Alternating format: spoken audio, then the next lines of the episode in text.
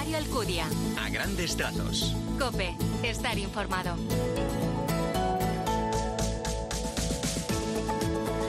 Muy buenos días, eh, sé bienvenido a estos a grandes trazos del segundo domingo de febrero, de este sexto domingo del tiempo ordinario en el que el Evangelio nos anima a actuar guiados por un amor sincero y no por el voluntarismo de cumplir ciertas normas ni tampoco por miedo a posibles penas o castigos. Y además, el aceptar nuestras propias limitaciones, no nos bastan nuestras propias fuerzas, necesitamos la ayuda de Dios. Vamos a hacer en este arranque, como siempre, un primer apunte a esta palabra del Señor con Jesús Luis Acristán. Buenos días. Buenos días. Cristo presenta en la montaña la nueva ley basada en el amor y el perdón del Dios misericordioso. El perdón, el amor, gracias Jesús. El Señor no pide solo un mundo más justo, sino que las personas se conviertan de corazón. Para que el bien sea verdadero no basta con evitar que haya mal en el mundo, también hay que desterrarlo del fondo de nuestro corazón. Pues así comenzamos en este 12 de febrero en Cope a grandes trazos.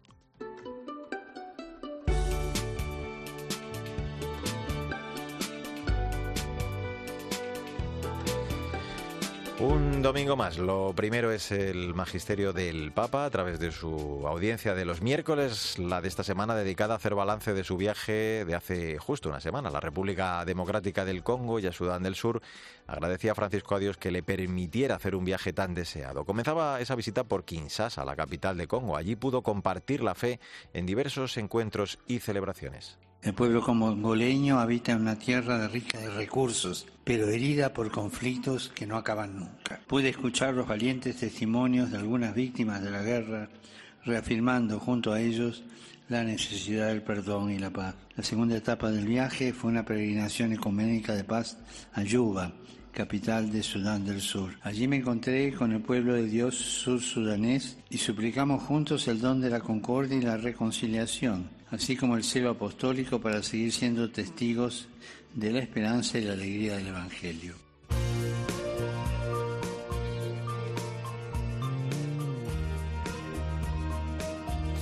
Es momento para el testimonio de fe de la gente buena que nos inspira. Esta semana conocemos la bonita historia de Ana, una preciosa niña de 11 años con síndrome Down, que protagoniza la campaña Un niño como yo, compartida por la Fundación Jerome Leyen. Cristina Rodríguez Luque, buenos días. Buenos días a todos. ¿Qué tal, Mario? La protagonista de esta semana tiene 11 años, se llama Ana y sale en una campaña compartida por la Fundación Jerome Leyen titulada Un niño como yo. Merece la pena ver su cara de alegría porque tiene muy claro un mensaje para los futuros estudiantes de medicina. Hola, soy Ana, tengo 11 años, tengo síndrome de Down, soy la prima de Lucía.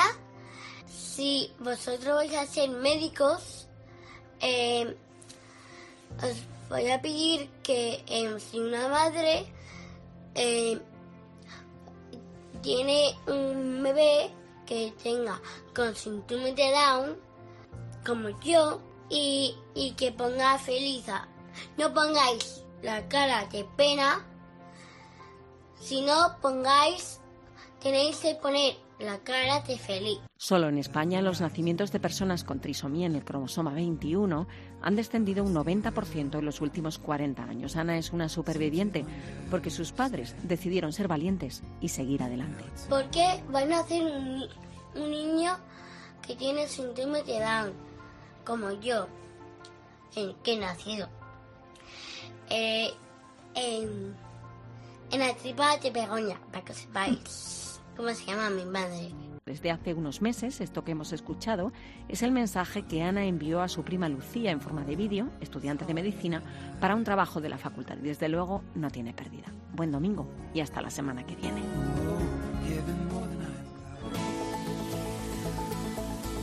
Mario Alcudia. A grandes trazos. Cope, estar informado.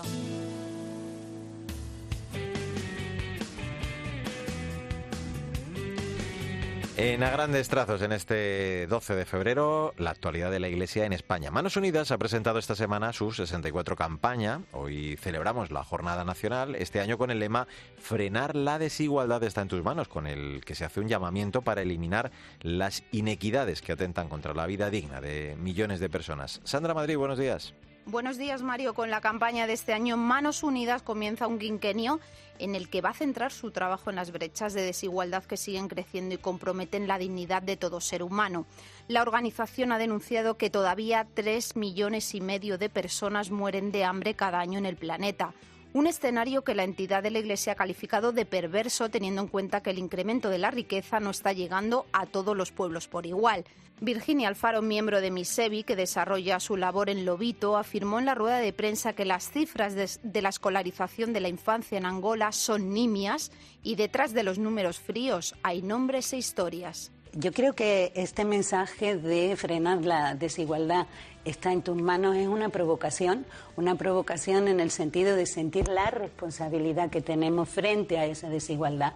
Y al mismo tiempo también es una motivación a ver el poder que tenemos en nuestras manos para poder transformar la realidad, contribuyendo para que acciones cotidianas, acciones con las poblaciones educativas, de salud, del ámbito de los derechos humanos, se lleven a cabo y consigan transformar la vida de las personas y sea una cadena de cambio social a través de esas acciones. Los actos con motivo de la campaña de Manos Unidas arrancaron el pasado viernes con el Día del Ayuno Voluntario y culminan hoy con la colecta en las parroquias.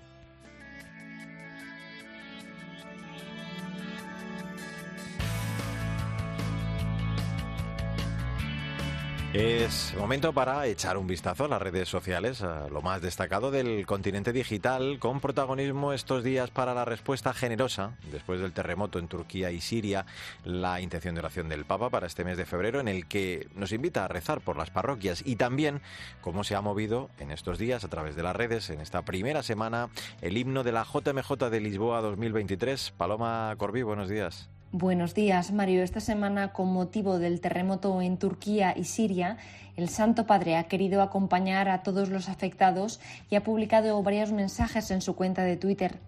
Oremos juntos por las poblaciones de Turquía y de Siria, gravemente afectadas por un terremoto que ha causado miles de muertos y heridos.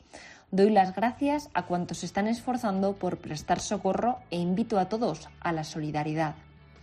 Además, compartimos la intención de oración del Santo Padre para este mes de febrero, las parroquias.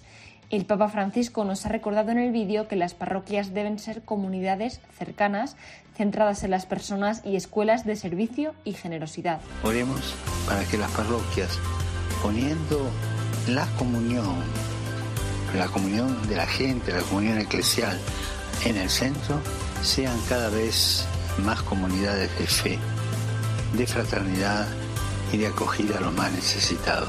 De todo el mundo hacia este lugar, partimos, volamos, llegamos aquí. Con María aprendemos un sí, queremos servir a la voluntad del Señor.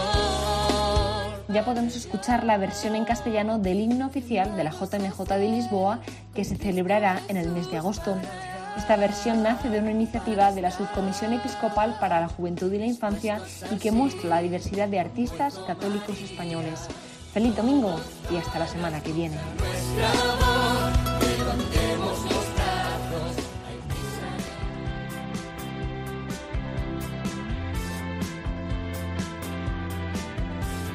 Grandes trazos, la literatura, como siempre, con la selección de la directora de proyectos de Literocio, Maika Rivera, que este domingo nos recomienda poesía, Noticias del Otro Lado, editado por Reino de Cordelia de Lorenzo Rodríguez Garrido, quien dice que se trata de poesía meditada y sencilla al alcance de cualquier lector. Una reflexión sobre el desencanto del amor y la agonía del desamor con prólogo de Luis Alberto de Cuenca. Buenos días, Maika. Buenos días, Mario. Vaya debut el de Lorenzo Rodríguez, poemario con Reino de Cordelia y, como bien dices, prologado por nuestro querido Luis Alberto de Cuenca, con quien tiene, por cierto, una especial afinidad de tono y quien le presenta como un genuino letra herido y tiene que serlo. Se trasluce en sus versos, como dice de Cuenca, escritos contra la soledad con ingenuidad sabia. Son 38 poemas dispuestos en un peculiar orden cronológico. Los primeros son Obertura, Postal de Año Nuevo, Enero, Junio y Verano a la mitad y cierran Feria del Libro y el poema que da título a toda la obra, Noticias del otro lado. Todos ellos conforman un poemario crepuscular que no trata de desamor, sino que canta suave al amor ausente. Eso pensamos en todos sus matices. No son baladíes las citas de Emily Dickinson, Goethe, Faulkner, Vicente Alexandre o Calderón de la Barca. Son páginas en las que la tristeza se compensa con una energía jovial que es marca de la casa. Y lo más importante es que, aparte de una chispa espontánea de esperanza, algunos versos nos dejan un deslumbramiento que no es fácil de encontrar en una nueva generación de poetas. Qué bonito lo de letra herido. Y si te- yo te llamara a ti radio herida, Encantada. pues eh, aquí tenemos nuestra Maica, nuestra radio herida, que hoy nos ha hablado del poeta que intenta transmitir la espacialización del tiempo en la vida cotidiana.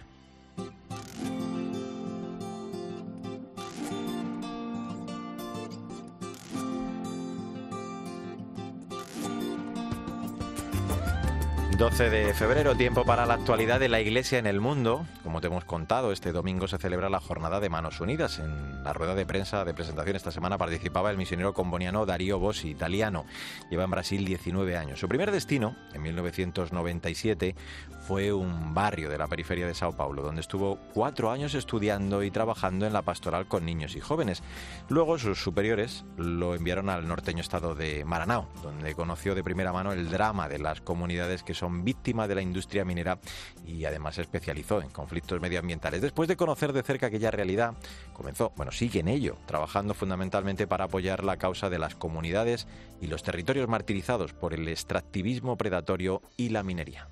Entonces hay un ataque sistemático que si no se interrumpe urgentemente coloca en peligro la supervivencia de la biodiversidad que está en la Amazonía, por tanto también de la regulación del clima y de las lluvias que ella garante, garantiza a, a Brasil, Latinoamérica y al mundo, y también la vida de las comunidades y de los pueblos que allá están y que, de ella, que con ella han vivido siempre de modo equilibrado. Esta es la situación.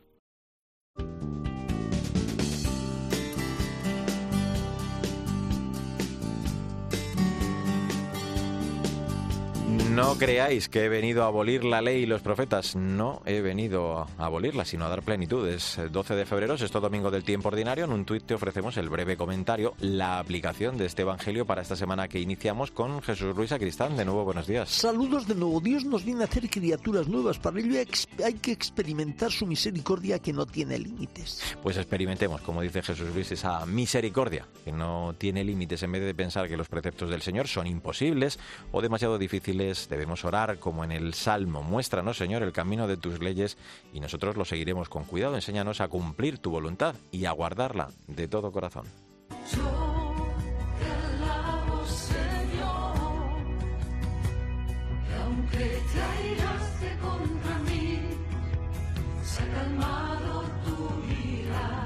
Estamos escuchando Cantada al Señor, el tema que la semana pasada lanzaban en YouTube Matina y el coro Libertad, que ya habían editado en Spotify el pasado verano. Este coro de música gospel tiene su sede en la Basílica Hispanoamericana de Nuestra Señora de la Merced de Madrid y se dedica a transmitir la buena noticia y la alegría del Evangelio a través de la música. Buenos días, Victoria Montaner. Buenos días, Mario. La cantante y compositora Maite Zuazola es la creadora y directora de este coro de gospel, que quiere lanzar al mundo un mensaje de fe, esperanza y caridad por medio de esta música cristiana tan diferente, emocionante y entusiasta. Matina, nacida en el seno de una familia católica de Bilbao, cuenta con una amplia carrera en el mundo de la música que inició a los siete años y en el que ha cultivado muchos estilos, aunque su favorito ha sido siempre el soul. Ella misma relata que durante su infancia su padre la introdujo en el maravilloso mundo de los espirituales negros y el gospel y que esta música la ha inspirado durante toda su vida. También que se dedica a ella de manera profesional gracias a una llamada de Jesús para que pusiera su don al servicio de la evangelización. Un estilo muy especial para transmitir con alegría el mensaje de Jesús. Venga, vamos con la frase del día. Del Papa Francisco. No hay cosa más fea que un cristiano cansado, aburrido o indiferente. El cristiano tiene que estar vivo y alegre de ser cristiano. No seamos cristianos tristes. Expresemos durante toda la semana esta alegría de ser seguidores del Señor. Hasta la semana que viene, Vic. Hasta el próximo domingo, Mario. Hasta luego también, Maika Rivera. Hasta el domingo. Adiós, Jesús Luis Cristán. Hasta el espejo. En el control técnico estuvo Chechu Martínez. Testimoniemos nuestra alegría, precisamente, y glorifiquemos al Señor con nuestra vida. Que tengas un feliz día y hasta el domingo que viene, si Dios quiere.